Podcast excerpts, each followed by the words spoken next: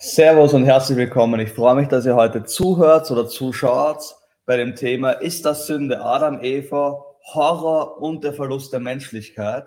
Und ich rede heute nicht alleine mit euch, sondern ich habe die wunderbare Dina Wilke bei mir, die ist Ministryleiterin vom Campus We, Campus Women Empowerment und die wunderbare Hannah Potts, die ist Research Fellow bei Profundum bei uns und bereichert uns mit ihren Gedanken, studiert nebenbei Philosophie.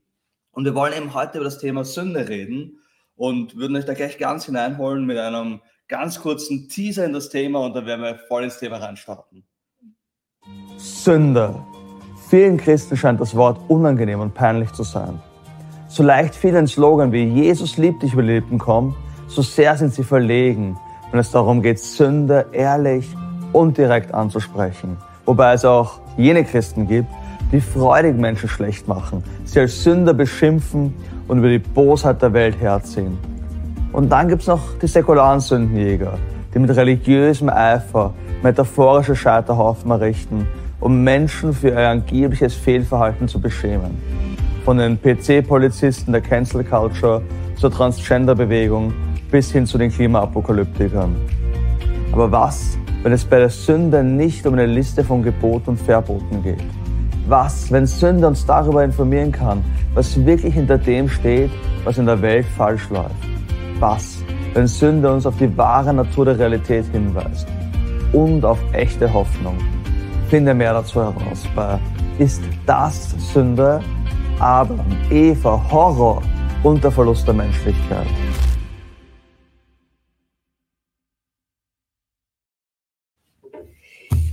Ja, ihr habt euch ja echt ein spannendes Thema ausgesucht und anscheinend mhm. scheint das Thema nie irgendwie an äh, Interessantheit zu verlieren und macht immer neugierig auf mehr und ist auch sehr hochexplosiv das Thema Sünde. Deswegen ist meine Frage heutzutage in unserer Zeit, Hanna, sollen mhm. Christen und Christinnen überhaupt noch über Sünde sprechen? Mhm. Ja, also offensichtlich denken wir schon, dass ja, sie das okay.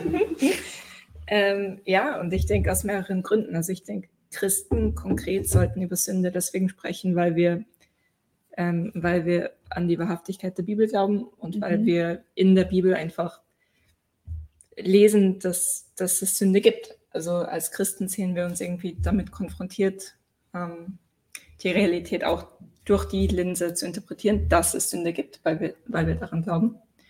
Und ich denke auch, dass wir, ähm, dass es sehr offensichtlich für die meisten von uns ist, dass Dinge in der Welt schieflaufen und auch, dass Menschen in der Welt sich auf Weisen verhalten, die, ähm, ja, von denen wir spüren, dass sie nicht richtig sind. Und deswegen glaube ich, so dieses Konzept Sünde. Wobei später werden wir vielleicht noch hören, dass das, was ich intuitiv als Sünde vielleicht wahrnehme, gar nicht unbedingt immer die hilfreichste Bezeichnung ist. Aber ich glaube, es ist mhm. etwas, mit dem wir immer konfrontiert sind. Ich finde es ein guter Punkt, was du sagst mit intuitiv wahrnehme, was Sünde mhm. ist, weil ich habe den Eindruck, dass Sünde, es kommt, Sünde kommt im Christentum vor. Wie ist es mit den anderen Weltreligionen und was ist der Ursprung, warum meint das Christentum, dass es Sünde gibt, weil du sagst, ja, wir berufen uns auf die Bibel und nehmen das als wahrhaftig an, ähm, wo es doch noch so viele andere Schriften gibt. Und warum haben die so ein Exklusivrecht auf mhm. Sünde, obwohl das ja so negativ ist? Also wir assoziieren ja nur etwas Negatives damit. Also. Ja, das ist, das ist für mich schon mal eine interessante Frage. Also ich glaube, du hast absolut recht, Adina. Das ist etwas exklusiv Christliches, das Thema Sünde. Es ist etwas speziell Christliches. Aber eben nicht, also der christliche Kontext, woher das System oder die Idee von Sünde kommt.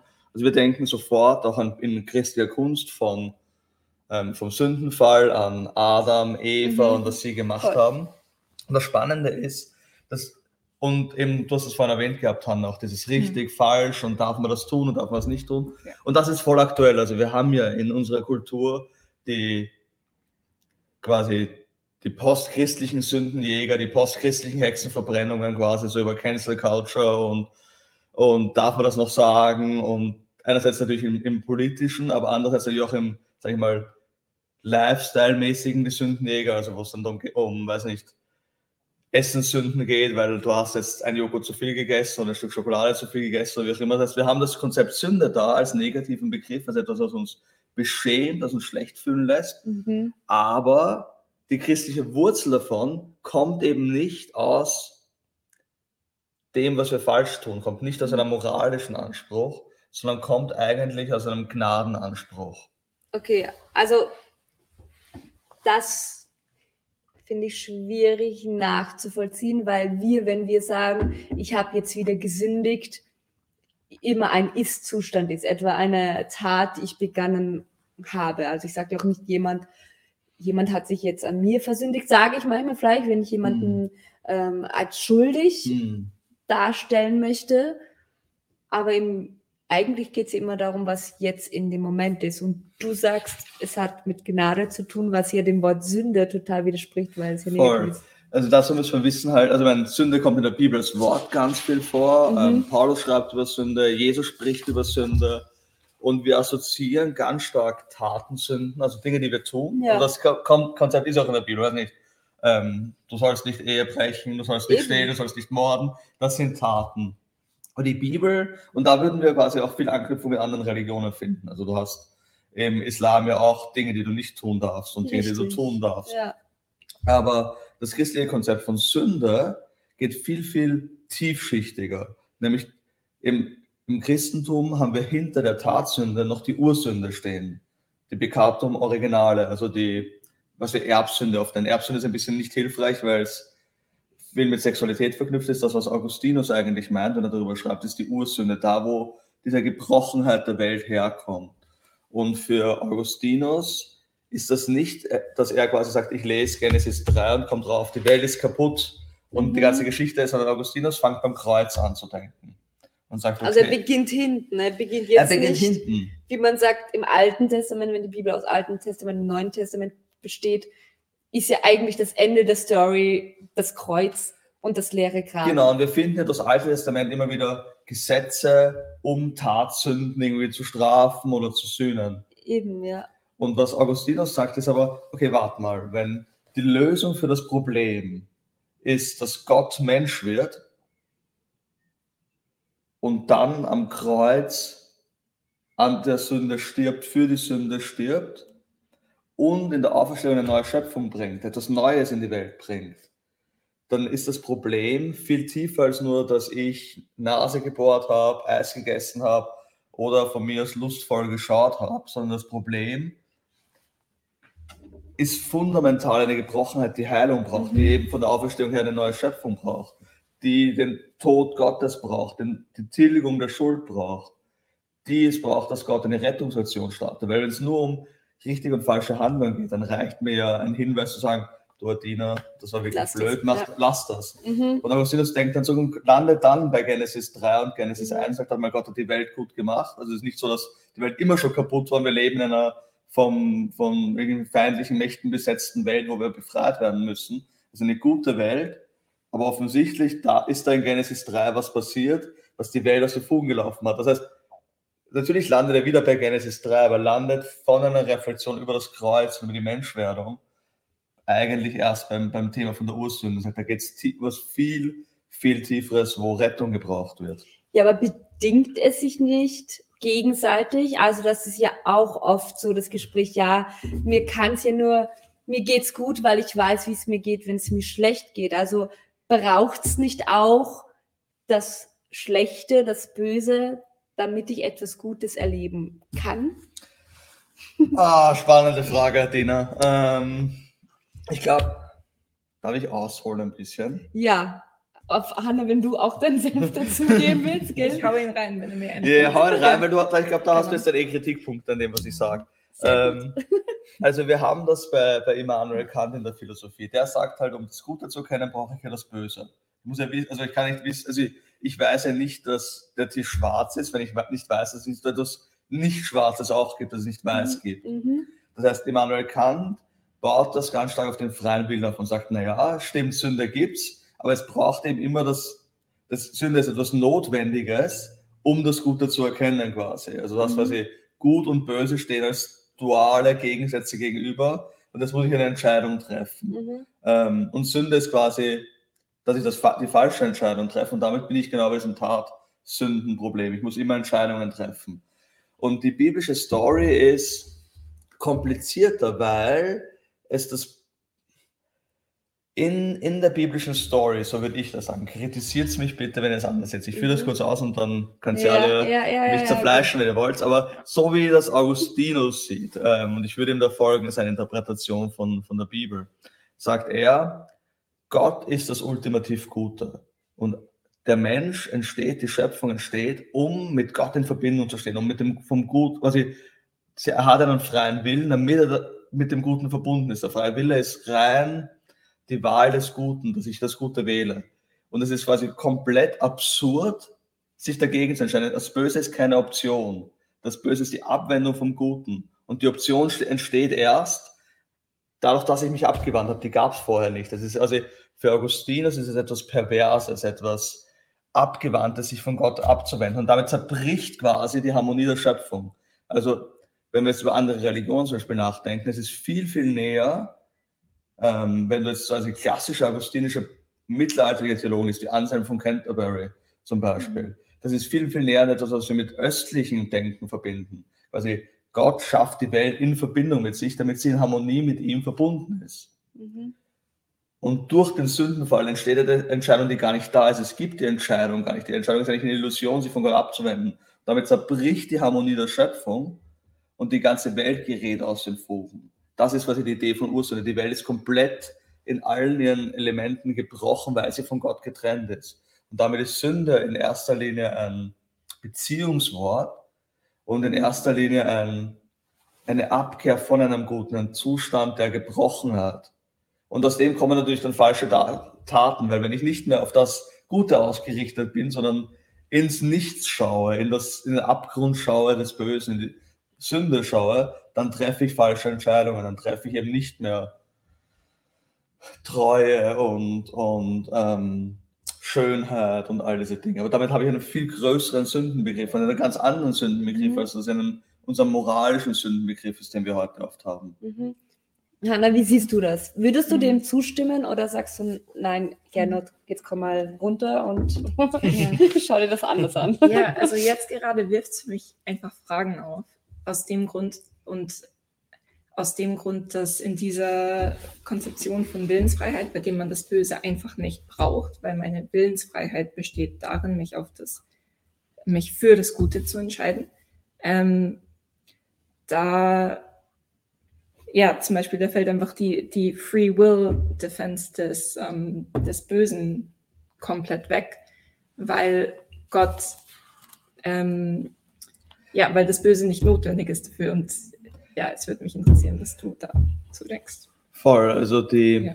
die Free Will Defense, vielleicht für die Erklärung, für die, jetzt nicht mhm. in Theodizee-Fragen drin sind, ist diese klassische Erklärung zu sagen, ähm, das Böse existiert, weil wir müssen eine freie Wahl haben zwischen Gut und Böse. Und ich glaube, ähm, Augustinus oder zumindest viele, die Augustinus lesen, die das, die das ernst nehmen, ist dieses Thema von Sünde, würden sagen, das ist wenn das ein Geschenk wäre, wenn was ich freier Wille meinen würde, ich habe vor mir Gut und Böse liegen und ich kann beides entscheiden, dann wäre das wie eine von vornherein vergiftete Entscheidung. Weil irgendwann muss ich mich ja das, also wenn ich ständig vor mir liegen habe, Option A, Option B, und ich muss mich immer richtig entscheiden, dann macht Gott das Glück der Welt von uns abhängen und ist etwas vollkommen Vergiftetes. August, Augustinus mhm. hat diese Konzeption von, also es ist ja die Schuld unseres freien Willens, dass wir das Böse in der Welt haben. Also es stimmt schon, die, die, die Free Will Defense mhm. quasi stimmt ja, aber nicht im Sinne von Gut und Böse, sondern Gott schafft uns, dass wir das Gute wählen. Nicht, weil wir nicht frei sind, sondern weil vor uns das Gute steht. Also es ist quasi so, du siehst das Schönste, das Beste, das Erleuchtendste, was es gibt und du wendest dich davon ab. Und das ist quasi vollkommen unnötig. Also das Bild, das Augustinus einmal in einer Predigt verwendet, ist quasi dieses, weil wir haben das oft so, der Sündenfall ist erklärlich, weil sie haben sich halt abgewandt oder sie haben halt den, und Augustinus verwendet das in der Predigt, das Bild, wo er sagt, Sünde ist wie die Dunkelheit, oder Sündenfall von Adam und Eva ist wie die Dunkelheit zu sehen und die Stille zu hören. Es ist pervers quasi, es macht keinen Sinn. Du kannst die Stille nicht hören, du kannst nicht das, ähm, die Dunkelheit sehen. Ähm, und das ist das Perverse der Sünde. Das ist etwas, was keinen Sinn macht. Und wir entscheiden uns dafür. Wir sehen quasi, wir stehen vor dem Licht, vor dem Schönen, Adam und Eva oder die Menschheit, und wendet sich ab und entscheidet sich für die Dunkelheit. Aber die ist ja gar keine Option, die Dunkelheit quasi. Es ist so, wie du sagst, ähm, du hast vor dir einen Teller perfekt gemachtes Teigröhre stehen und am Boden liegen Bröseln, die möglicherweise aber auch Schmutz sind. Und aus irgendeinem Grund isst du das statt dem. Es ist quasi keine freie Wahl gewesen. Also schon eine freie Wahl, weil du hast dich entschieden, das nicht zu machen. Und warum nehme ich dann die Brösel am Boden? Das ist das Perverse. Für Augustinus ist quasi, du kannst das warum, also quasi, deswegen zerbricht die Schöpfungsharmonie. Deswegen nennt, also deswegen sagt er, es gibt diese Ursünde, weil die Welt ist für diese Harmonie gemacht, auf Gott zuzugehen, mit Gott in Verbindung zu sein. Und die Tatsache, dass sie sich für das entscheidet, zerbricht kosmisch quasi etwas. Der ganze Kosmos gerät aus den Fugen durch die Entscheidung, weil der Mensch ja der, als Ebenbild Gottes der Repräsentant Gottes ist. Und deswegen ist Sünde vielmehr eine Desorientierung. Also es ist im letzten Instanz ist Sünde natürlich auch eine Tat, die wir machen aber es ist eine Tat, weil wir in einer kaputten Welt leben, weil wir desorientiert sind, weil wir immer mit, also, ich weiß nicht, wer von euch Dostoevsky gelesen hat, aber so dieses, alles ist irgendwie kompliziert und schwer, schwer und mhm. problematisch ist viel mehr als Tolstoi, der also, hier ist das moralisch Gute, richte dich auf, zieh dich hoch und mach das Gute. Also ich finde Augustinus und der Sündenfall der Christliche, das trifft viel mehr Dostoevsky und diese Gebrochenheit und Schwere und ja, Melanchol oder Tolkien. Ja. ja, genau. Macht das irgendwie Sinn, Hanna? Ja. Du kannst auch Nein sagen, ich ja. meine nicht. Also meine,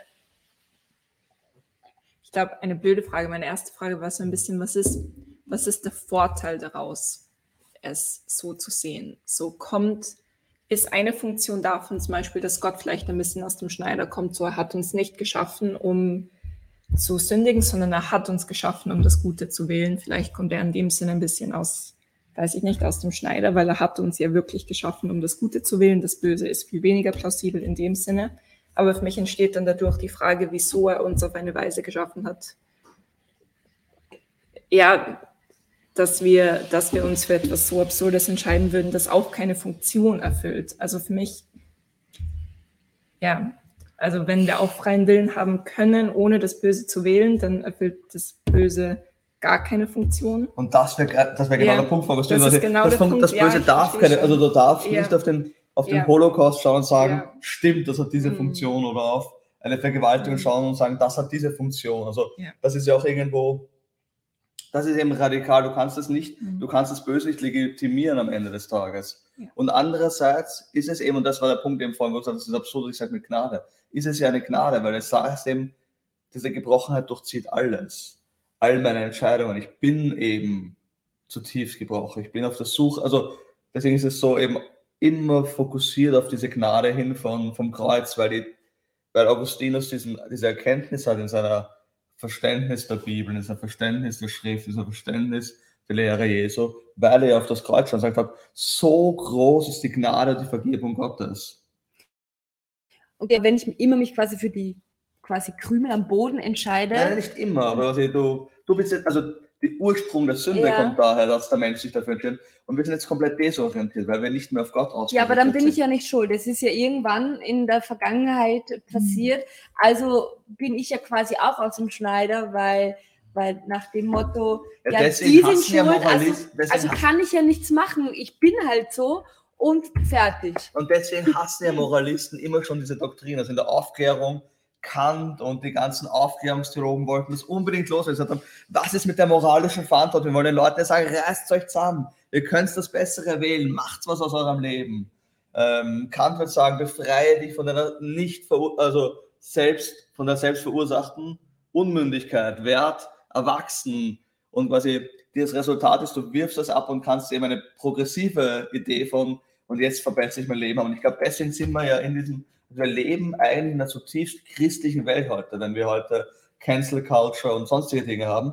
Aber es ist losgelöst von dem christlichen Kontext der Gnade. Weil jetzt muss ich dir mhm. sagen, heute Adina, wie kannst du das sagen? Du bist gecancelt oder du bist ein Klimasünder und deswegen müssen wir dich boykottieren oder sonst was. Also es hat so diese befriedigende Selbstgerechtigkeit drinnen und Augustinus möchte uns von dem befreien oder die Bibel möchte uns von dem befreien, weil wir sind nicht Augustinianer, sind ja Christen. Sagen, jetzt. Ähm, entlarvt worden. Ähm, na, aber also die, die, aber sie sagt, die Bibel möchte uns davon befreien, Christus möchte uns davon. Es geht nicht darum, dass ich mich zusammenreiße und perfektioniere und, und das mich, mich ordentlich hinkriege, sondern es geht darum, die Gnade Gottes im Kreuz zu erkennen und von der verändert zu werden, transformiert zu werden, neue Schöpfung zu werden. Ich kann mich nicht fertig zusammenreißen, sondern ich brauche die Orientierung hin aufs Kreuz, um wieder das Gute zu sehen. Und ich glaube, wir werden uns dann ein paar Fälle, konkrete Beispiele anschauen, wo, wo man sieht, das trifft es viel, viel besser. Also ich glaube, wir sind unsere moralistische Gesellschaft oder auch das Christentum ist niemals gut gedient, wenn es auf diese moralistische Weise eben mehr nach Verantwortung klingt und nach mhm. nach dem klingt, weil dann landen wir immer bei Hexenverbrennung, dann landen wir immer bei Cancel Culture, dann landen wir immer bei Heretikerprozessen, dann landen wir immer bei Schamkultur. Wenn wir erst einmal, was die christliche Botschaft von der Sünde eigentlich sagt, dann okay, merken wir, das heißt, wir schauen uns gleich mal überhaupt den Ursprung von dem Ganzen an, oder dass wir da ein bisschen das noch machen. Aber davor äh, werden wir uns jetzt noch einen kleinen Ausschnitt anschauen, nämlich von der School of Novice. Das ist auch ein Teil von Campus für Christus. Und ja, viel Freude damit. Unsere Organisation Campus für Christus hat mit der School of Novice eine spannende Möglichkeit für dich. Unsere Universitäten, Firmen, Kreativorte, Kirchen und Stadtviertel brauchen junge Menschen, die Hoffnung verbreiten, starke Beziehungen bauen und im Alltag kreative neue Wege gehen dort wo es dringend Innovation und Lösungen braucht. Bei der School of Novice geht es nicht nur darum, viel Wissen zu sammeln, sondern auch zu erleben, wie Gottes Kraft in deinem Leben den Unterschied macht. Wir sind nicht zuallererst Gesellschaftsveränderer, sondern Träger der Gegenwart Gottes, Friedensbringer und Jesus-Nachfolger. Nach der benediktinisch-kolumbanischen Lebensregel vertieft man sich in vier große Themengebiete. Gebet, Mitarbeit, Lernen und Sendung. Ein Jahr lang kannst du studien- oder berufsbegleitend im Campus Hub Wien dabei sein und von einem Lebensstil der Nachfolge geprägt werden. Gottes Geist macht es möglich, mit Leichtigkeit und Kraft überraschend anders zu handeln und belebend in die Gesellschaft hineinzuwirken. Wenn dich das mehr interessiert, dann schau doch vorbei auf www.schoolofnovice.at. Ein Teil der School of Novice besteht in einem Praktikum in einem der Arbeitsteile von Campus für Christus. Wenn dir also die Arbeit von Profundum taugt, dann kannst du für ein Jahr Teil unseres Teams werden und bei unseren Projekten involviert sein. Wir freuen uns auf dich.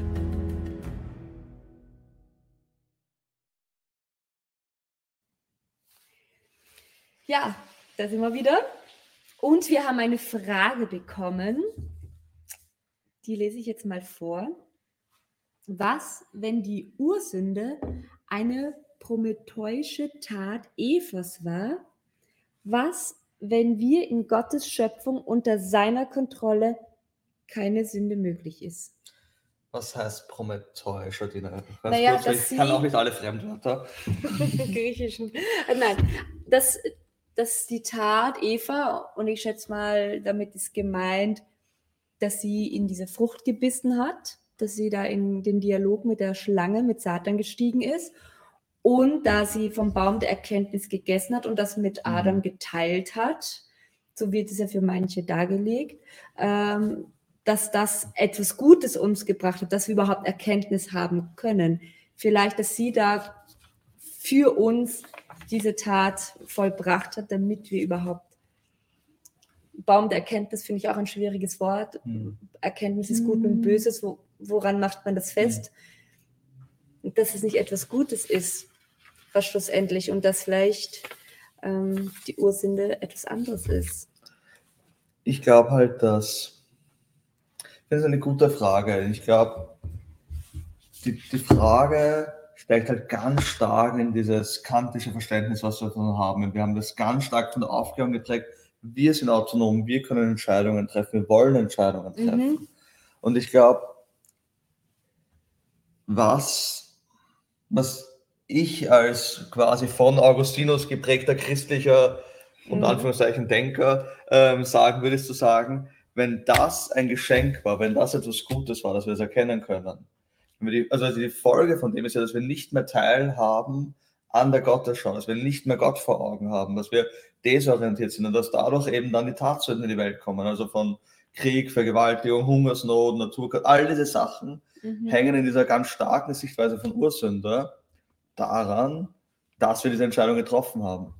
Und ich würde halt sagen, also dieser autonome freie Wille ist nett für uns im Westen, sagen, ja, das kann ich mich entscheiden und kann mich als gute moralische Person hochziehen. Mhm. Aber ich habe halt echt, also das ist ja genau der Streit, den, um mal hier ein bisschen in die Kirchengeschichte reinzuführen, so Augustinus mit Pelagius hat, dem, dem also ein irisch oder britischer Theologe Pelagius zur selben Zeit wie Augustinus, und er sagt halt, wenn du Christ bist, dann kannst du dich perfektionieren, dann kannst du heilig werden, dann kannst du dich berichtigen und deswegen brauchen wir diesen freien Willen und er war jetzt ganz stark so auf dieser moralischen Ebene. Und Augustinus mhm. sagt, das kann nicht funktionieren, weil das funktioniert gut für dich, Pelagius, weil du bist gebildet, aristokratisch und aus Großbritannien und dir geht's gut. Mhm. Aber was ist, wenn du, also ich, ich glaube, wenn wir reingehen in die konkreten Fälle, also es gibt ja ein Buch, das ich irrsinnig schätze, das hat mir so die Augen geöffnet zu dem, was eigentlich die biblische oder historisch-christliche Position zum Sünde ist, nämlich von Alistair McFadden, Bound to Sin. Okay. Da sehen wir eben, wie komplex das ist und dass es eben, dass diese Illusion von, von, von diesem autonomen freien Willen, diesem kantischen Ideal vom freien Willen, relativ asozial ist. Hast du da ein Beispiel? Lass uns zum Beispiel, also das erste Beispiel war, also das Buch von McFadden, mhm. ähm, du wolltest eine Triggerwarnung dafür geben, Martina. Genau, wir werden jetzt über Kindesmissbrauch reden und auch über den Holocaust unter anderem. Und wenn du denkst, okay, das ist mir jetzt zu viel, das möchte ich nicht, dann kannst du gerne ähm, abschalten, beziehungsweise mhm. wenn du trotzdem interessiert bist, weiter zuzuhören, dann nimm dir gerne eine zweite Person dazu oder höre später gemeinsam mit jemand zweiten an, damit du dann nicht alleine gelassen wirst, wenn dich das Thema Kindesmissbrauch, Holocaust, ja, sensibilisiert und triggert. Danke, Dina. Ähm, also Alistair McFadden und der geht da in viel, viel mehr Detail, als ich jetzt im, im, Podcast machen kann. Aber er arbeitet in dem Buch quasi auch, er stellt nämlich die Frage, die wir am Anfang stellen, macht es noch Sinn, in unserer aufgeklärten, zivilisierten, progressiven Welt von Sünde zu reden? Und sagt dann ja, wir reden ganz viel über moralische Sünden, aber das trifft nicht ganz die christliche Dimension dahinter. Und dann macht er einen kompletten Turn in dem Buch mhm. und redet über Kindesmissbrauch und Holocaust. Und das wäre so für mich das Beispiel. Er sagt, das Irre beim Holocaust, das Holocaust, äh, Holocaust beim, beim, Kindesmissbrauch ist, dass du ähm, Kinder, also die Kinder, die missbraucht werden, das passiert üblicherweise so, beschreibt er, beschreibt das eine pathologische Dynamik, die so passiert, dass der Missbraucher hat mehr Macht und ist normalerweise eine Vertrauensperson. Ja. Also quasi unter Anführungszeichen Missbrauch, der konstant passiert und also erfolgreich verdeckt werden kann ähm, und das sind halt wirklich, also ich bin am letzten das gelesen, jetzt alles innerlich zerbrochen, wie ich das gelesen habe. Ist es halt so, das Kind vertraut ihm. Das ist ein Onkel, das ist ein, ein Elternteil, das ist eine Tante, das ist jemand, der nahesteht dem Kind. Und der fängt an, das Kind in einer isolierten Situation das Vertrauen zu gewinnen, das Vertrauen auszunutzen. Und Alistair McFadden ähm, schreibt dann, dass die meisten Studien sagen, dass Kinder aus dem Grund ihrem Missbrauch in dem Moment zustimmen. Warum? Weil es, weil es nicht etwas Binäres ist. Ich bin nicht missbraucht, ich bin missbraucht, sondern es hat diesen Anschein von Normalität. Ja. Und ich, ich, ich slide langsam in den Missbrauch hinein. Ja, und, und es wird ja auch den Kindern oft gesagt, es ist alles gut. Es ist alles gut, genau. Das genau, ist so ein genau. typischer Satz von einem Genau, oder erzähl es nicht weiter, das ist unser kleines Geheimnis. Also versuchen da etwas Spannendes Aufregendes daraus zu machen und so eben das zu kaschieren. Genau, und das Perverse ist dann genau, weil das so ist, wie du sagst, dass in den meisten Fällen das Kind dem Missbrauch zustimmt. Es hat, also, also wenn wir jetzt diese asoziale Sichtweise von Kant nehmen, von diesem, das hat eine Entscheidung, ich werde missbraucht, ich werde nicht missbraucht, dann würde ich sagen, ja, dann ist das Kind ja mit Schuld, das ist ja Zustimmung passiert. Das ist ja nicht passiert. Ja, aber das ein Kind ist ja, Deswegen sind ja Kinder Unmündige, weil sie noch nicht so, noch nicht sieht man ja auch vor Gericht, dass eben, wenn du, wenn du ein gewisses Alter hast, dann haften deine Eltern. Da war ja auch jetzt letztens der Fall, ähm, wo eben zwölfjährige Mädels, glaube ich, eine, eine gleichaltrige Freundin umgebracht haben. Ja, was machst du dann? Weil eben das Gesetz sagt, sie sind unmündig, sie sind noch nicht in dieser Reife, noch nicht in dieser Entwicklung, noch nicht in der vielleicht Reflexion oder was auch immer dahinter mhm. steckt, aber vom Gesetz her sind sie eigentlich geschützt und dann von einem Kind zu verlangen, zu entscheiden, ob das jetzt Missbrauch oder nicht ist, wenn das Gesetz schon sagt, das Kind kann, diese Entscheidung kann das Kind nicht treffen. Wir müssen die Entscheidung für das Kind treffen, weil das Kind ja ein Recht hat, eben von Älteren, von Erwachsenen beschützt zu werden. Voll, und das hat es ja auch. Aber da geht es nochmal um mehr, da geht es da geht's viel weniger um das Alter des Kindes. Da geht es um den Missbrauch von Vertrauen. Mhm. Also was, was er beschreibt ist, es ist wie als würde der Missbrauchende das Opfer kolonialisieren im Kopf.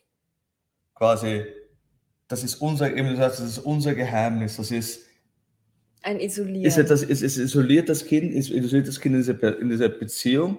Das Kind trifft eine Entscheidung oder denkt, es trifft, es trifft ja keine Entscheidung. So, wir würden uns beide darauf einigen oder alle darauf einigen, dass es keine freie Entscheidung von dem Kind ist. Es ist missbraucht worden. Mhm. Es ist ein Opfer. Aber es denkt, es trifft eine Entscheidung. Das pervers ist, weil das hat mich immer schockiert gedacht habe, warum sagen Kinder denn dann nichts? Und Kinder sagen deswegen nichts, weil sie sich schämen, schreibt zumindest McFadden, dass sie diese Entscheidung getroffen haben. Sie glauben ja, ich bin ja mitschuldig an dem. Das heißt, du hast diese ganze Dynamik und das, die verformt das Wollen des Kindes. Also das Kind ist quasi, also es, es deformiert den Willen, es, es, der, der, der Vergewaltiger greift Besitz vom Willen des Kindes. Und aus dem Grund ist es ja so, dass fast zu einem, äh, ja, fast immer, wenn jemand missbraucht, der ja selbst ein Opfer von Missbrauch wiederum war, weil das so tief intrinsisch deformiert wird, das, also der Wille von dem, von dem also, also es kann das Gute nicht mehr erkennen, es, es wird verdreht, es wird bis, der, der andere ergreift Sitz, es besteht eine, besteht eine Psychodynamik in dem Kind, ja, vor allem, was nicht mehr das Gute wählen kann. Was ich auf den Gesprächen mit Betroffenen herausgehört habe oder mir auch gesagt wurde, dass einfach eine Ohnmacht da ist. Dass man, dass, dass man einfach so erstarrt ist, dass man gar nicht reagieren kann, weil der Körper sich oder eben die Psyche sagt, okay, ich, ich muss jetzt irgendwo hinflüchten, ich kann nichts tun, also stelle ich mich quasi wie ein Opossum, stelle ich mich tot, obwohl ich am Leben ja. bin. Ja. Und das ist ja das, was passiert. Also es, es, es hört eigentlich auf zu wollen, das Kind, selbstständig und autonom mhm. sondern es ist gefangen eigentlich. Und dazu passend ist eine Frage jetzt gekommen, ist Sünde altersabhängig? Ähm, also wenn, es kommt darauf an, wie wir die Sünde definieren. Wenn nee. nach dem Christlich, also nach, nach, quasi der, ich behaupte jetzt einfach, es ist christlich, was Augustinus sagt, mhm. ähm, wenn wir es nach dem definieren, dann Natürlich nicht, weil wir sind alle gebrochen, wir sind alle gefangen. das heißt, Babys sind nicht erlöst. Das ist ja auch so eine typische Frage. Ähm, wir sind alle, das wäre das Argument von, das können wir kontroversiell diskutieren im Chat, ähm, aber ähm, und in den Kommentaren, das wäre das Argument von Augustinus zum Beispiel für Kindsdorf, weil er sagt, das Kind braucht ja auch Erlösung, deswegen muss ich das Kind okay. taufen lassen. Okay. Ich weiß nicht, ob wir das, in das Thema jetzt hineingehen wollen, wenn wir über Sünde reden. Ich, aber ich, ich finde, jein, warum nicht? Thema Totgeburt und Fehlgeburt. Mhm. Ist das Kind im Mutterleib dann schon sündig? Und was ist mit all den Kindern, die nicht geboren werden, weil ein oder beide Elternteile sich gegen das Kind entschieden haben und, und abgetrieben und ich, haben? Glaube, also ich glaube, so wie du die Frage stellst, Nadine, stellst du die Frage nach Sünde, nach einer moralischen Kategorie. Also mhm. ist dieses Kind sündig? Und Sünde ist eben nicht etwas, was sagt, du bist ein Sünder, weil du hast X, Y und Z gemacht, du hast diese Verantwortung übernommen. Sondern wenn wir jetzt dieses Beispiel zurückdrehen von, vom Kindesmissbrauch auf uns alle. Wir alle sind in den Umständen gefangen, die wir nicht gewählt haben. Ähm, also wenn wir jetzt irgendwie publizistisch argumentieren wollen, ähm, David sagt in, in Psalm 51, in, in Sünde bin ich empfangen in meinem Mutterleib. Das ist einer der, der Dinge, die, wenn Augustinus rückschaut vom Kreuz, Mhm. dann aufgreift. Sagt, ja, wir, also wir sind immer, deswegen hat er dann diese etwas negative Sichtweise auf Sexualität, Augustinus, die vielleicht nicht ganz Ja, das stimmt. Empfehlenswert und gesund ist. Luther. ähm, aber was, ähm, was glaube ich wichtig ist zu sehen, ist, also Sünde ist keine moralische Kategorie. Und Sünde heißt nicht, du bist verloren für alle Zeiten, sondern der Punkt von Augustinus ist quasi, Jesus stirbt, um Sünder zu retten. Das heißt, ich würde jetzt keine Aussage über, wer, über das Heil treffen wollen, sondern der Punkt ist einfach, Sünde ist, also das Mikrofon ist sündig, das Hefe ist sündig, das sind alles sündig, weil wir losgelöst sind von der Beziehung zu Gott. Und deswegen braucht es ja Okay, ähm, dann braucht es die Gnade, wie du. die Gnade und die Umkehr quasi, die Genau. beiden Elemente. Ja, das ist die Frage, ob dann ein Mensch, der überhaupt nicht die Möglichkeit hatte, umzukehren, weil eben, weiß nicht, Denkprozesse noch nicht funktioniert haben, ja, wie zum Beispiel bei einer Fehlgeburt oder einer Totgeburt. Ich weiß, das ist jetzt vielleicht Sidetrack. ein Sidetrack, aber ich, ich finde das spannend, weil das ähm, ja sind ja auch Lebewesen, wie du sagst, Ja. wenn wir alle wie, wie das Beispiel im Kindesmissbrauch da eben in dieser Ohnmacht sind und wir stimmen den unwillig zu und bejahen das. Hm. Ich glaube, der, glaub, der Punkt ist, um das jetzt, um das aufzugreifen, ist, Sünde ist eben nicht eine Tatkategorie und sagt es noch nichts über deinen Heilszustand aus. Über den würde ich quasi nicht sagen wollen. Ich glaube, der Punkt ist einfach, Sünde heißt, dass du, und ich habe, ich würde jetzt nicht quasi dogmatisch sagen, ja, und ab dem Punkt oder ab der ähm, ähm, weiß ich, Befruchtung der Eizelle ist das eine sündige oder was auch immer. Das ist quasi für nicht der Punkt von der Doktrin. Der Punkt von der Doktrin ist, alle Dinge sind gebrochen, gefallen, sind in Umständen gefangen, die, die in Trennung von Gott sind, die in Verfall sind. Also, also wenn du die, wenn du die Doktrin durchdenkst, also warum fallen oder warum verdirbt ein Apfel? Weil wir in der sündhaften Welt leben. Das ist quasi nicht das, wie wir die Sünde sonst, das macht das eben so anders. Ich glaube, wenn wir Sünde als diese moralischen Kategorie betreffen, würde ich sagen, ein Apfel trifft logischerweise keine Entscheidung. Ähm, er verfällt nicht, weil er, weil er kaputt ist. Ja, dazu möchte ich einen Kommentar geben. Ja, und ich habe dann auch noch Ja. eine, die ich gerne- Nachdem ich so viel Monologe gehalten Ein, habe. ja, ein Kommentar aus unserem Chat. Das Schlimme ist doch, dass die Missbrauchsfälle durch die Kirche vertuscht und nicht aufgearbeitet werden und dies alles unter dem christlichen Denk Deckmantel geschieht. Schrecklich. Stimmt. Also Ja. ich glaube, das würde ich, Ja. würden wir alle so sagen, das ist furchtbar und ist grausam und das, da braucht es Gerechtigkeit und Handlung. Also, Ja, und ich bin froh, dass da viel mehr passiert, dass nicht mehr so viel unter dem Deckmantel passiert und immer wieder mehr aufbricht. Und ich finde, für mich persönlich ist das auch so ein heikles Thema, wenn man mit Leuten in Verbindung ist, die so etwas erlebt haben in vertrauten Kreisen. Und das ist genauso auch diese Kindesmissbrauchgeschichte.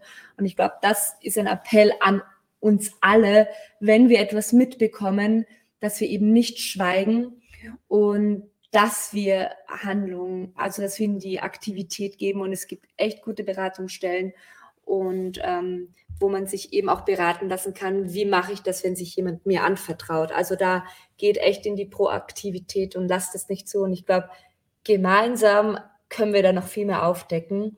Und ich bin auch froh, dass die Kirche da schon äh, viel mehr dazu gelernt hat, äh, nicht das zu sagen, ja, wir machen das jetzt unter uns selbst aus, sondern dass immer mehr Gemeinden und Kirchen sagen, okay, wir holen uns Hilfe von außen. Noch nicht alle, steht außer Frage, aber es sind immer mehr. Und das ist für mich so ein bisschen ein Funken Hoffnung, auch wenn so viel Schlimmes passiert. Mhm. du wolltest es sagen. Ja, und dazu noch ein Gedanke. Ich bin auch in diesem, also konkret auf das bezogen, auf, auf Missbrauchsfälle bin ich dankbar. Es macht mich dankbar für das Konzept der Heiligkeit, das wir auch in der Bibel finden, das wir auch im Neuen Testament finden, wo ähm, ein Rahmen gegeben wird für sexuelle Handlungen ähm, zwischen einem Mann und einer Frau auf Basis von Konsens, das ist ganz klar. Ähm, und ich bin dankbar dafür, dass wir diesen Standard gegeben bekommen haben. Und gerade in, gerade in Missbrauchsfällen, wenn wir uns mit ihnen beschäftigen, sehen wir irgendwie die Hässlichkeit von sexueller Perversion und sehen wir die Hässlichkeit davon, wenn, wenn keine Heiligkeit da ist. Und ich sehe in dem, also das stellt für mich so einen Kontrast her, wo ich die Schönheit von Heiligkeit sehe und die Sicherheit sehe, die, die dadurch hergestellt wird, wenn Menschen in einer Gemeinschaft miteinander ähm, ja in Heiligkeit leben, wenn man weiß, dass dieser Schutz da ist, dass Sexualität an einem Ort stattfindet, wo niemand niemandem geschadet wird.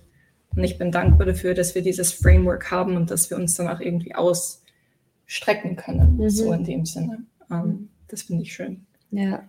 Und das, obwohl du, du Nein, ich habe nur noch mehr ähm, ja. Reaktionen und eine Frage, mhm. aber wenn du noch was ergänzen möchtest. Ja, es hat sich auf das Vorher bezogen, mhm. auf, ähm, auf das Sündenkonzept. Für mich ist, ist darin eben auch, gerade wenn es um Missbrauch geht, so dieses, dieses Sündenkonzept, das eben nicht moralisch ist und nicht tatbezogen ist. Ich habe ich hab Schwierigkeiten damit, weil ich mir eine, ich wünsche mir irgendwie differenzierte Qualitäten zwischen der Sünde des Opfers und der Sünde des Täters oder ich habe Schwierigkeiten damit, dass alles in einen Topf geworfen, in einen Topf mhm. geworfen wird oder dass es da keine Differenzierung gibt zwischen so ja, vielleicht irgendwie den, ja, den Graden an, wie sehr man jetzt aktiv an der Sünde beteiligt ist, wie sehr man sich in dem Framework einfach wiederfindet und ich weiß mhm. nicht gerne. Ja, ja, vielleicht, das passt vielleicht dazu, vielleicht können wir das zusammenziehen. Wenn Sterblichkeit erst nach dem Sündenfall eintritt, hätten Adam und Eva überhaupt die Möglichkeit gehabt, nicht zu sündigen? Wenn wir vom freien Willen im Sinne einer fairen Chance ausgehen, wird die Wahrscheinlichkeit der Sünde durch die potenzielle unendliche Zeitspanne unendlich groß. Hm. Ja, ähm, alle spannende Fragen. Ich, ich, ich fange mit dem, mit dem Punkt von der Hand an, weil ich glaube, der ist der sensibelste für mich und dann wiederholen mhm. wir nochmal die zwei Punkte, weil die sind auch wichtig mhm. ähm, in Bezug auf, auf die Entscheidung. Ich glaube, ich gebe dir absolut recht. Also wie ich ich habe mich mal mit dem Thema von, von Ursünde länger beschäftigt und mhm. du liest das und du siehst, also A, ich glaube, das betont Alistair McFadden, das betont jeder, der sich mit, mit, Missbrauch beschäftigt und mit den anderen Themen. Das ist kein, das, da, das ist, da ist nicht gemeint, dass hier eine Rechtfertigung des Täters stattfindet. Also quasi, was unterschieden wird, ist hier quasi, was, was hier gesagt wird, zu sagen, wenn du freie Wahl oder freie, ja, freie Wille als autonome Entscheidung mhm. definierst, dann müsstest du das, nämlich das auflösen. Und sagen, warte mal, in der Realität finden wir es Leute, die Böses tun, ja nicht komplett frei entscheiden. Also quasi keiner wacht auf und entscheidet sich bloß dafür, sondern die sind ja schon geprägt eben oft selbst Opfer gewesen. Ähm, und was viel, viel hilfreicher ist, als von freiem Willen zu reden, ist von, ist von Verantwortung zu reden. Also quasi, du hast freien Willen im Sinne nicht von einer autonomen Entscheidung, du hast freien Willen im Sinne von, du hast Verantwortung für deine Entscheidungen. Du kannst dich trotzdem dagegen entscheiden. Aber eben, ich glaube, es ist wahrscheinlicher, dass du dich dagegen, also, also diese Opfer-Täter-Umkehr ist viel wahrscheinlicher. Also denken wir jetzt zum Beispiel an, an um es aus dem Kindesmissbrauch-Thema in das, in das MeToo-Movement-Thema rüberzudenken, das Thema Frauen, ähm, in das Thema Missbrauch von Frauen und so weiter. Der Vorwurf, der dann immer dem MeToo, also die Schauspielerin, die sich damals gegen ähm, Brad Weinstein ausgesprochen haben, war immer, ja, aber ihr habt ja davon profitiert. Ihr habt ja die Entscheidung getroffen. Mhm. Ähm, und was ihr dort, also ihr habt ja quasi mitgemacht bei dem Ding. Also ihr seid ja dann bei den Oscars vorne gestanden, habt euch bedankt bei ihm, seid mit ihm vorne gestanden, habt nochmal Rollen angenommen. Mhm. Und genau diese, da passiert genau diese, weil du sagst, du hast ja eine autonome Entscheidung gehabt, warum hast du dich denn dafür entschieden? Und die christliche Definition von, von, von, von Erbsünde oder Ursünde wird sagen, ja, warte mal, nur weil jemand eine Entscheidung trifft, dass es das eine freie Entscheidung war nur weil jemand ähm, da miss also quasi die Frau, die hier missbraucht wird, die Frau, die hier ausgenutzt wird. Also was da ganz stark drin ist, ist ja, ist ja die Idee von, hier geht es um Machtverhältnisse. Die hat ja gar keine Wahl. Oder sie hat eine sehr vereingeengte Wahl von Entscheidungen an dem Punkt nur noch. Das heißt, es ist viel, viel, es ist viel kommunaler quasi, Entscheidungsstruktur. Es ist nicht mehr autonom. Es geht nicht darum, dass keiner eine Entscheidung trifft. Es geht nicht darum zu sagen, eine Entscheidung ist nicht böse deswegen geht nicht darum zu sagen, Opfer und Täter haben beide, sondern es geht darum, der Täter tut etwas, indem er Beziehung zerbricht, dass er Vertrauen zerbricht. Das, was der Täter tut, ist furchtbar, aber das Furchtbare daran ist, dass er eine Entscheidung trifft, die quasi Vertrauen und Menschenleben zerbricht, äh, Macht missbraucht, viel, viel mehr als noch. Also deswegen definiert christliche Theologie als Sünde oft immer so mit einer, mit einer Ursünde, also Sünde als in, in, zum Beispiel Augustinus spricht von Hochmut oder andere sprechen von Calvin oder Luther sprechen von, ähm, von Idolatrie, also von Unglauben. Also Luther spricht von Unglauben oder Calvin spricht vom Götzenglauben, also falsche Götterglauben, als den Kern der Sünde. Also da steht etwas dahinter, was alle Sünde umfasst, weil es zerbricht Gemeinschaft, es zerbricht Vertrauen, es zerbricht, schafft Macht über andere Menschen nicht sein sollte. Das heißt, ähm, und das andere ist, das heißt, wir müssen, wir dürfen darin nicht eine Rechtfertigung von Sünde sehen. Wir dürfen darin nicht mhm. eine, okay, und deswegen ist es okay, dass du es gemacht hast, sondern es erklärt nur, es ist viel, viel schlimmer, furchtbarer und durchdringender Sünde, als wir im ersten Moment glauben. Ich glaube, solange wir sagen, okay, Sünde sind einzelne Entscheidungen, ich, sagen, ich bin nicht so schlimm wie der, sagen wir mal, es ist eine komplette Gebrochenheit. Also Kierkegaard hat zum Beispiel das schöne Buch ähm, Krankheit zum Tode, wo er genau darum schreibt, Sünde ist genau diese Krankheit zum Tode, wo wir kaputt gehen. Wir gehen nicht nur wegen unserer Entscheidung kaputt, ich gehe auch wegen kaputt, wenn andere furchtbare Entscheidungen treffen. Ähm, und ich glaube, darum geht es viel, viel stärker. Und du hast das dann aufgebracht mit, aus, den, aus den Kommentaren von Adam und Eva und sind die, weiß nicht, waren die nicht quasi dazu gezwungen, irgendwas einen Fehler zu machen. Ich glaube, der Punkt ist eben, oder die Idee dahinter ist, in, in, in der, in der christlichen Theologie im, in der Antike und im, im, Mittelalter so ganz stark dieses Bild von Visio Beatifica, also quasi die, die, die schöne Gottesschau, wo du quasi die gute Gottesschau, du schaust Gott und bist erfüllt, triffst richtige Entscheidungen. Also deswegen ist, ist quasi Sünde hier nicht eine, eine moralische Entscheidung, sondern eine teleologische Entscheidung, eine zielgerichtete Entscheidung. Richtige Handlungen sind die Handlungen, die quasi Beziehung mit Gott fördern und damit mit dem Nächsten. Deswegen ist das eigentliche moralische Gebot, liebe Gott von ganzem Herzen, Verstand, ganzer Seele. Liebe deinen Nächsten wie dich selbst. Also wenn diese drei Beziehungen stimmen, zu Gott, zum Nächsten und zu sich selbst, ähm, in Ganzheitlichkeit, das, das ist das, was quasi gesucht wird. Und wenn das, dieser, da Harmonie ist, dann triffst du auch richtige Entscheidungen. Also ja, du hast über Heiligung geredet, Hanna. Wenn wir Heiligung erleben, wo wir Heiligung erleben, ist, wo wir entscheiden, dann werden wir ja auch heiliger, sobald ich anfange, gute Gewohnheiten zu haben, eben zum Beispiel, ja, dann, dann, dann ändert sich auch etwas. Und ich glaube, deswegen ist es eben so radikal, du hast quasi, der, der Punkt für Augustinus, warum es so unerklärlich ist, ist zu sagen, du hast am Anfang beim Sündenfall eine Welt, wo alles dafür aufgesetzt ist, dass du gute Entscheidungen triffst. Und trotzdem triffst du die falsche Entscheidung. Und wir jetzt leben in einer Welt, die viel, viel Konflikt Fache, also so Bonhoeffer schreibt, um jetzt vielleicht um ein anderes Beispiel vom Holocaust ranzuholen, er spricht, wie Bonhoeffer sich als jemand, der sagt, wenn wir die Bergpredigt ernst nehmen, dann heißt es radikale Feindesliebe und spricht sich dann trotzdem für das Attentat auf Hitler aus, weil er sagt, in einer gefallenen, einer sündhaften Welt heißt es immer zwischen der besten von schlechten Alternativen zu wählen und quasi schlechte Feindesliebe und einen, einen, einen mörderischen Diktator mhm. umbringen, ist die bessere Wahl, als den Holocaust und den Zweiten Weltkrieg vorangehen mhm. zu lassen. Mhm. Da können wir gleich noch vertiefend reingehen. Wir wollen jetzt noch eine kurze Vorschau geben zu einem Angebot, auch von Campus für Christus hier. Wir sind in einer Minute gleich wieder da und wir sammeln uns kurz. Bei Profundum brennen wir nicht nur dafür, den christlichen Glauben in seiner Breite, Höhe, Länge und Tiefe zu entdecken wir träumen auch davon, dass Menschen mit Begeisterung Brücken bauen zwischen der Hoffnungsbotschaft von Jesus Christus und unserer Kultur. Wir träumen davon, dass Menschen Antworten in der Wahrheit des christlichen Glaubens auf die Sehnsüchte des Menschseins finden. Wir träumen davon, dass Fragen und Zweifel gehört werden, damit Menschen wirklich entdecken können, dass der christliche Glaube schön, wahr und gut ist. Wenn du christliche Antworten auf die großen Fragen unserer spätmodernen Kultur finden möchtest, dann ist die EPEC genau das Richtige für dich. EPEC, die Apologetics Academy. Ein Jahr, vier Trainingswochenenden und neun Kleingruppentreffen. Gemeinsam das Denken vertiefen und Gott dadurch neu erleben, um Antworten auf die eigenen Fragen zu finden und Brückenbauer zu werden zur christlichen Hoffnungsbotschaft. Mehr Infos auf www.profundum.at/epec. Sei dabei.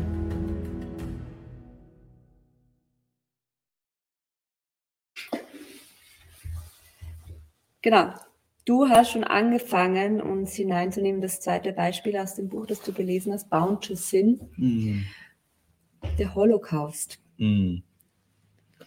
Voll. Also was mich schockiert hat in dem Buch, war, er schreibt darüber, dass in den Ghettos und selbst in den KZs die Nazis ähm, jüdische Aufseher verwendet haben.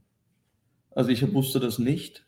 Ähm, und der Punkt, den er macht, ist eben so ähnlich wie bei dem beim Kindesmissbrauch, den man sagt, diese Leute, die als Juden mit den Nazis kollaboriert haben, tun das, weil sie glauben, sie tun etwas Gutes. Okay, krass. Also sie, sie sagen, wenn ich da, also besser ich bin jetzt der, der mit den Nazis kollaboriert und wieder Aufseher ist, Mhm. als einer von den Nazis, weil ich kann ja was Gutes raus und ich kann ja das Ding abfedern. Aber es schafft eine absolut perverse Rolle, weil jetzt kollaborierst du mit den Nazis und hilfst den Nazis, Leute zu unterdrücken. Hm. Ähm, und da ist wieder um dieses Beispiel zu sagen, manchmal, hier geht es darum, wir haben in einer gebrochenen, kaputten Welt ja nicht mit autonomen Entscheidungen, sondern sagen, hier ist eine gute, reine Entscheidung und hier ist eine schlechte Entscheidung, sondern wir haben es mit schlechten Alternativen zu tun. Und, in, und also dadurch, dass diese Leute mit den Nazis kollaboriert haben, Mhm. waren sie quasi die Bösen in ihrer eigenen Community, Verräter in ihrer eigenen Community Mhm, und sind mehr und mehr an die Nazis herangerückt von, ihrer, von ihrem Denken, weil sie in ihrer eigenen, also die absolut perverse Folge, aber die sind ja nicht schuld quasi. Also, nicht, also keiner von uns wird sich sagen, oh, du Kollaborateur hast du die falsche, offensichtlich, also ja, würden wir schon sagen, wir würden sagen, wenn die Nazis kollaborieren, ist falsch. Ja, ich glaube, als Außenstehende aber ja, genau. ist es immer leichter Leicht. zu sagen, du bist schuld oder Genau. du bist schuld, als wenn du in so einer Patt-Situation bist. Genau, und das Perverse und vielleicht das, also dann wieder den Ball zu euch beiden zu spielen ist, das ist einer der Punkte von Augustinus, von dieser, von dieser Lehre, sagt quasi, keiner kann eine Entscheidung treffen, von der er nicht glaubt, dass sie gut ist. Also keiner trifft bewusst eine böse Entscheidung. Und das ist eben der Punkt, also quasi, freier Wille heißt immer, das Beste zu wählen. Das, das Perverse quasi von einer gebrochenen Welt ist, obwohl wir glauben, wir wählen das Beste, wählen wir per se immer das Falsche, wählen wir Sünde, wählen wir mehr Zerbruch, bringen mehr Konfusion in die Welt. Das Und in Wahrheit passiert das ja genau bei den Kollaborateuren. Die glauben, sie treffen eine gute Entscheidung, nämlich ich kann meiner Community helfen und bringen damit mehr Leid, weil sie damit den Holocaust nochmal stärker machen. Ich muss gerade an die Klimakleberaktionen denken, was für mich auch so eine Patt-Situation ist. Einerseits dieses, okay, wir wollen was ändern, so wie wir es machen, kann es nicht weitergehen. In die Regierung, die Regierung erreichen wir nicht. Wir haben schon lange versucht, Gespräche zu führen. Wir werden jetzt radikal und kleben uns auf die Straße, behindern aber andere, die nicht zu ihren, weiß ich nicht, zu ihrem kranken Kind kommen, zu der Mutter, die im Sterben liegt oder was auch immer. Ja, was, was macht man da, Hanna? Löse unsere Probleme, Hanna. Das heißt, egal was ich mache, ist es falsch. Also es ist immer einer negativ von meiner Entscheidung dann betroffen. Also jetzt im Holocaust, was ein, ein sehr heftiges Szenario ist, bei uns jetzt eben diese Klimakleberaktionen. Ich meine, ich musste an, ich weiß nicht, an Gnade denken. Also ich musste auch vorher schon kurz, kurzer Sidetrack, als es um die Kollaborateure, Mhm. Kollaborateure ging. Kollaborateure. Genau, da musste ich Sag's so ein bisschen, schnell, dann klingt's richtig. genau, so eine Parallele. Ähm, ich weiß nicht, weil wir vorher darüber geredet haben, ob man überhaupt vergeben kann, ob es überhaupt Gnade gibt für, für falsche Handlungen, auch mit Cancel Culture. Und ich musste ähm, an Jesus denken, dass sich mit den, ähm, mit den Steuereintreibern angefreundet hat, die in einer irgendwie parallelen Position waren zu diesem Kollaborateur, weil sie in einem System drin waren von den Römern, die ihr Volk unterdrückt haben und sich irgendwie so ihren Vorteil dabei rausgeholt haben und sich, ja, ich weiß nicht, auch gegen ihr eigenes Volk verschuldet haben. Und Mhm. Jesus, Jesus Umgang mit diesen Menschen war nicht zu sagen, ihr seid, ich kann euch nicht vergeben, euer Böses ist unaussprechbar und ich, ich verstoße euch, sondern es war, sich mit ihnen anzufreunden und Mhm. aber auch zu sagen, irgendwie ändert das, was ihr tut, bleibt nicht. Also ähm, er, glaube ich, Matthäus forderte dazu auf, eben sein Geld wieder gerecht zu verteilen. Aber er geht die Beziehung mit ihnen ein, er vergibt ihnen, es gibt Gnade. Und in dieser Situation, die du angesprochen hast, und ich weiß nicht, ob das ganz dasselbe ist, und ihr könnt mich dann korrigieren, ob dieser Gedanke einfach zu sidetracky ist gerade, aber ich glaube, dass wir alle jeden Tag Entscheidungen treffen, bei denen es nur schlechte Optionen gibt, auch wenn wir, keine Ahnung, wenn wir Lebensmittel im Supermarkt kaufen und vielleicht gibt es gar keine, kein perfekt ethisches Lebensmittel, für das wir uns entscheiden können. Und ich glaube, im Christentum und in der Gnade, an die wir im Christentum glauben, können wir auch sagen, Gott sieht unsere Menschlichkeit. Es gibt einen Psalm, ähm, in dem steht, Gott hat Erbarmen mit uns, weil er sieht, dass wir aus Staub sind. Ähm, Gott sieht unsere Menschlichkeit. Gott sieht, dass wir Entscheidungen treffen nach bestem Wissen und Gewissen. Und ich glaube, dass auch Gnade auf unseren Entscheidungen liegt, wo es keine gute, wo es, also ja, ich, ja. ich halte es für einen extrem ja. wichtigen. Also Hanna, ich finde, das ist der perfekte Punkt, wo ich mit dem ganzen Ding hin möchte, wenn ich drüber nachdenke. Also ich halte mhm. das für den entscheidenden Punkt von dir. Ich glaube, ich hätte vordenken sollen, dass wir in diese Richtung gehen, ich hätte ein Umberto Eco Zitat aus Um Namen der Rose, mhm. wo er ganz stark über mhm. schreibt, Umberto Eco. Ähm, aber ich kann es nicht auswendig, aber es geht irgendwie so in die Richtung, wo er sagt, der Teufel und das Böse ist diese, Such, diese Suche nach dieser puren Reinheit, die alles Sündhafte töten möchte. Das mhm. ist der Teufel bei Umberto Eco im Namen der mhm. Rose. Und der Punkt ist quasi, was diese Lehre von Ursula sagt, wir sind alle, wir sitzen alle in diesem Boot. Wir brauchen Gnade. Wir müssen deswegen miteinander Gnade haben, ohne einander nicht zu, verantwortlich zu ziehen. Ich glaube, große, das große Problem, was wir haben, eben im, und das zieht sich durch die Kirche, ob das jetzt Pelagius und seine Heiligkeitsbewegung ist, die sagt, ah, ihr seid alle schlechte Christen, weil ihr seid nicht alle heilig genug, oder ob das die Puritaner sind im, in der Reformation, die dann auch alle anderen, die nicht christlich genug sind und heilig genug sind, ähm, bekämpfen, oder ob das die, die Flagianer sind in der, im Mittelalter, die dann ähm, Kriege und Aufstände anzetteln, oder ob das eben heute bei uns aus meiner Sicht jetzt die neuen puritanischen Bewegungen, ob das Transgender-Aktivisten oder Klimaaktivisten sind, da ist immer die Idee, wir sind die Heiligen, wir treffen die ethischen Handlungen, ihr seid die Sünder und keine Gnade quasi da. Und ich glaube, das führt immer zu einem extremen Aktivismus, der etwas weiterbringen kann. Also die Puritaner haben viel weitergebracht, aber führt deswegen gleichzeitig zu extrem viel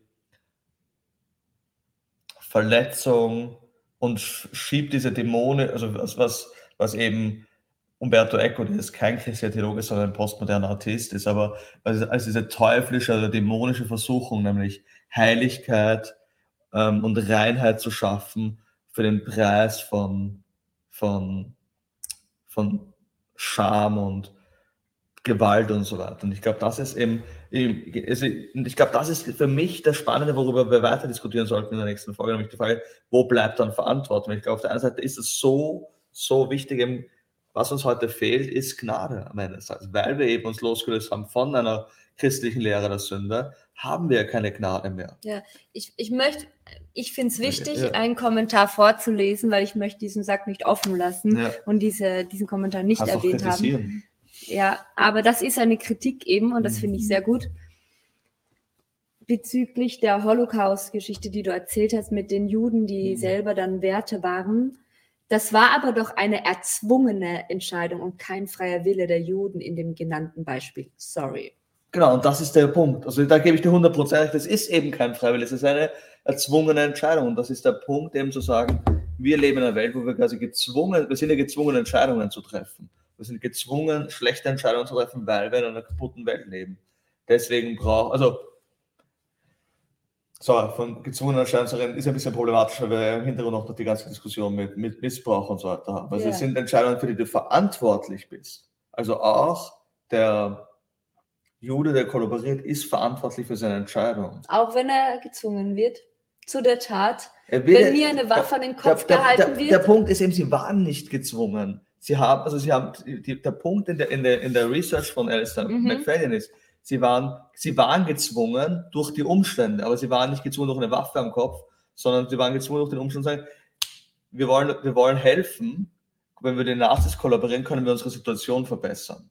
Das, das heißt, sie waren nicht durch, also sie, das ist genau der Punkt. Wir sind all, Das heißt, die Juden, nur zum Verständnis, Ja. die Juden haben sich den Nazis angeboten, hey, wir machen Diese- jetzt den. Aufseher, damit sie ihre Situation verbessern. Das heißt, die Nazis sind nicht auf die Juden zugekommen und gesagt, wir haben jetzt Leutemangel, deswegen ähm, Genau, das, das unterstützt ist der Punkt, das ist das Radikale. Also, so, wie- so wie ich es verstanden habe bei McFadden, das ist das Radikale. Die Nazis in ihrer ganzen Boshaftigkeit sperren diese Leute ein. Und Leute aus der Community, die hier in Ghettos, in Konzentrationslager sind, fangen an zu kollaborieren, um die Situation zu verbessern. Und Nazis verwenden diese Situation dann. Es ist nicht, dass die Nazis sagen, hey du, sei unser Kollaborateur, sondern Leute aus der Community treffen eine Entscheidung, Mhm. um die Situation zu verbessern. Sie wählen, weil sie was Gutes machen wollen und schaffen damit mehr Leid. Also das ist quasi genau dieser radikale Punkt. Also ich, das was, ist, was war ihre Motivation? Was wollten sie naja, wenn verbessern? wir mit den Nazis kollaborieren, dann Mhm. können wir die Situation verbessern von unserer Community. Stell dir vor, das ist ein Nazi, der das leitet, der quasi die, die Aufsicht macht. Mhm. Der ist ja viel brutaler als wir. Wir können das abwehren. Wenn wir kollaborieren, dann, also das ist ja auch das klassische Beispiel bei, bei Missbrauchsfällen von Frauen ja. wo, wo Frauen sagen, also das ist dieses, ähm, wie heißt das Syndrom, das Schöne, das Biest-Syndrom, wo eine Frau sagt, ja, wenn ich nur nett bin zu dem Biest, das mich gerade schlägt als Ehemann, dann wird er sein Herz erweichen. Das ist dieselbe Idee dahinter. Diese perverse Idee von, wenn ich doch nur gut bin zu dem, der böse ist, dann wird der besser zu mir sein. Wenn wir kollaborieren, dann werden sie uns mehr Rationen geben, dann werden wir vielleicht überleben, dann werden sie vielleicht nicht so brutal zu uns sein, dann werden sie nicht so böse zu uns sein. ja, obwohl ich glaube, das spielt auch Und das ist keine freie Entscheidung. Das ist, natürlich, das ist der ganze ja. Punkt. Wir sind, also, das ist die, da hängt die ganze Diskussion von Luther mit Erasmus zum Beispiel in der Reformation dran, wo, wo Erasmus von Rotterdam als Humanist sagt, wir haben eben diesen freien Willen, das ist eine ewige lange Diskussion und Luther als guter Ex-Augustiner Mönch sagt, naja, wir haben einen ähm, Willen, der, der eben nicht frei ist, der gebunden ist, der, der geknecht ist, also das geknechtete Wille ist das Wort. Das Luther, wenn der Wille ist gefangen, er trifft Entscheidungen, aber er trifft schlechte Entscheidungen, er trifft unfreie Entscheidungen durch unsere, und das ist ja, der, wenn man es quasi ein bisschen entmythologisiert aus diesem religiösen Kontext Mhm. rausnimmt, wir alle treffen ja Entscheidungen anhand der Person, der wir sind. Und unsere Perso Person ist das, was unsere Biografie uns gemacht hat am Ende des Tages. Also quasi, ich kann gar nicht heute mich entscheiden, Vegetarier zu werden, weil meine ganze Erziehung auf Braveheart und Cowboy-Filmen mich dazu geprägt hat, so zu handeln. Das mag vielleicht für einen Klimaaktivisten schlecht sein, aber also es braucht viel, viel mehr. Es braucht eine, um eine Neuorientierung, damit ich eine neue Entscheidung treffen kann. Das ist der Punkt, von, von, von, wo dann quasi Gnade und Umkehr reinkommt. Es braucht eine Neuorientierung. Du kannst, also quasi ich, unsere Geschichte, wer wir sind, prägt, was wir entscheiden. Wir entscheiden ja immer konsistent in unserem Charakter. Das ist, glaube ich, der Punkt dahinter. Das heißt, unsere Entscheidung, selbst wenn wir eine freie Entscheidung treffen, treffen wir sie entlang der Rahmenbedingungen, die wir finden, entlang der Person, die wir sind. Ähm, wir können nicht außerhalb unseres Charakters handeln. Wir können nicht außerhalb unserer Umstände handeln. Wir sind also um existenzialistisch zu reden mit, mit Philosophen wie Heidegger. Wir sind geworfen in eine Situation und müssen jetzt eine Entscheidung treffen. Und da ist dann der Punkt zu sagen, wie können wir verantwortungsvoll entscheiden? Aber ohne die Illusion zu sagen, und ich bin so gut und autonom oder diese Person ist so böse und autonom, sondern sagen, wir sind alle geworfen in, in eine gebrochene, kaputte Welt. Das ist unser, unser Schicksal als Sünder. Und das sollte uns eigentlich miteinander gnädig machen und gleichzeitig, eben weil du das vorhin auch gesagt hast, so sagt's was, sprecht's aus, wenn furchtbare Dinge passieren, heißt das trotzdem, dass wir, heißt das nochmal mehr, dass wir Verantwortung übernehmen müssen und dass wir sichtbar sein müssen, dass wir nicht sagen müssen, "Ah, so eine gute Adina, so nett, die kann nie was Böses gemacht haben, sondern gleichzeitig wissen, gib jemand, also gib jemanden Macht und es korrumpiert. Immer. Also quasi, das weiß mir ganz schön auch, dass Machtmissbrauch ist so ganz eng am Kern der Sünde in Wahrheit dran. Ja, aber wir verändern uns ja auch in unseren Entscheidungen. Also irgendwie Deswegen sind wir bleiben nicht wir nicht immer determiniert. Es soll kein Determinismus sein. aber sagen, Das wäre genau der Punkt, wo du dann entschuldigen sagen, Diese Person war vorherbestimmt, das zu tun. Was soll sie tun? Unsere Entscheidung, also das Übernehmen von Verantwortung, ändert ja auch unser Schicksal. Also es gibt ja diesen schönen Spruch von der unterschiedlichen fernöstlichen Philosophen zugeschrieben wird, aber der, glaube ich, ganz stark auch einen Ethos aus der Bibel widerspiegelt, nämlich achte auf deine Gedanken, denn sie werden zu Worten, achte auf deine Worte, denn sie werden zu Handeln, achte auf deine Worte, auf deine Handeln, denn sie zu einem Charakter, dann zu deinen Gewohnheiten, achte auf deine Gewohnheiten, zu einem Charakter, achte auf deinen Charakter, wird zu einem Schicksal. Ja, genau. Und was, was das Christum sagt, ist, das stellt doch den Glauben, achte, also dein Glaube ändert deine Gedanken und änderst du den Glauben einer Person, hast du diese Metanoia-Moment, dann fängt sich halt Stück für Stück das zu ändern. Ich fange an, anders zu denken, ich fange an, anders zu reden, anders an zu handeln und so weiter. Und ändere damit das Schicksal der Person. Richte mich auf ein neues Schicksal auch aus damit. Ja, aber woran mache ich das fest? Weil es gibt schon, weil du sagst, ja, wir sind halt quasi reingeworfen und deswegen entscheiden wir in den Rahmen, wo wir uns bewegen. Aber es gibt ja genauso Denkmuster, die sich verändert haben, wie wir zum Beispiel jetzt viel mehr auf Nachhaltigkeit Wert legen. Mhm. Das muss ja auch irgendwo einen Ursprung haben, dass wir das nicht mehr so machen. Oh ja, wir haben Plastik erfunden, die Welt ist jetzt mega cool. Also da ist ja auch ein Prozess. Das lässt mich, das erlaubt mich ja Werbung zu machen. Also für alle, die live zuschauen, am Montag haben wir das Film zu Jesus, der Weltverbesserer. Mhm. Und ich glaube, das ist so ein bisschen, Jesus gibt das Bild in einer Parabel, wo er sagt, das Königreich Gottes ist wie ein Sauerteig, der langsam quasi alles durchzieht. Also das Christentum ist eine revolutionäre Kraft. Es geht nicht, also es geht eben nicht, es geht eben darum, das Christentum verändert unsere, neu orientiert unsere moralischen Werte, dass wir heute Vergewaltigung und Missbrauch schlecht finden, liegt daran, dass wir ein christliches Erbe haben. Dass wir heute Umweltverschmutzung schlecht finden, liegt daran, dass wir ein christliches Erbe haben. Dass wir sagen, Frauen sind auch Menschen, die wertvoll sind, die empowered gehören, ähm, um Werbung zu machen für die Ministry von manchen, die hier am Tisch sitzen, liegt an unserem christlichen Erbe. Das mhm. Sauerteig des Christentums hat uns neu orientiert. Und okay. ich glaube, die Gefahr ja. ist halt, deswegen sage ich, glaube ich, dieses Postchristliche, was wir heute haben, ist deswegen so gefährdet, in einen, in einen hyper Heiligkeits-, hyper puritanische Cancel Culture reinzufallen, weil wir uns aber gleichzeitig von der christlichen Botschaft von Gnade gelöst haben. Also dieser, im Christentum steckt beides drinnen, das Gefallenheit, Gebrochenheit, Geworfenheit und die Zuversicht, dass es einen Geist gibt, der uns neu orientieren kann. Und der Geist hat uns ganz stark neu orientiert, verändert uns. Transformation, Bekehrung, Veränderung ist real, ist möglich zu jedem Zeitpunkt. Mhm. Okay, dann. Aber ja, gleichzeitig immer ja. in einem limitierten Rahmen von gebrochen. Wir bleiben immer Sünder. Wir sind, um, um Luther zu bedienen, simul justus et peccator, gleichzeitig Sünder und gerecht gesprochen. Ähm, und das Gerechte sollte doch wachsen in unserem Leben, mhm. aber niemals zu vergessen, solange wir in dieser Welt leben, bleiben wir in sündhaften Strukturen gefangen. Also Sünde ist vielmehr etwas Strukturelles auch an dem Punkt, mhm. als etwas Individuelles. Mhm. Eben wie Anna vorhin gesagt hat mit, mit Lebensmitteleinkauf oder Jeans-Einkauf. Du wirst kein sündloses Leben leben, weil jedes Teil, das wir haben, ist, also das, das Mikrofon ist nicht sündhaft, weil es Entscheidungen getroffen hat, aber weil mhm. es möglicherweise profitiert von kapitalistischen Strukturen, die wiederum davon profitieren, dass es Kinderarbeit gibt, dass Leute ausgebeutet werden. Und es gibt kein heiliges Mikrofon, das nicht irgendwie Teil von dieser ewigen, sündhaften Struktur ist. Ja, wir können uns der Welt nicht entziehen. Wir können nicht klar. ausbrechen aus der Sünde. Und das ist im Endeffekt die Aussage von Ursula. Wir können nicht ausbrechen aus sündhaften Strukturen. Ja. Deswegen brauchen wir einen Retter. Genau, das ist ein sehr guter Aufhänger für eure nächste Folge. Und ja, damit würde ich sagen, wir enden zwar so, aber es ist nicht das Ende. Und ja, das nächste Mal werdet ihr euch, ich sage gerne, Jesus Christus war der erste Feminist.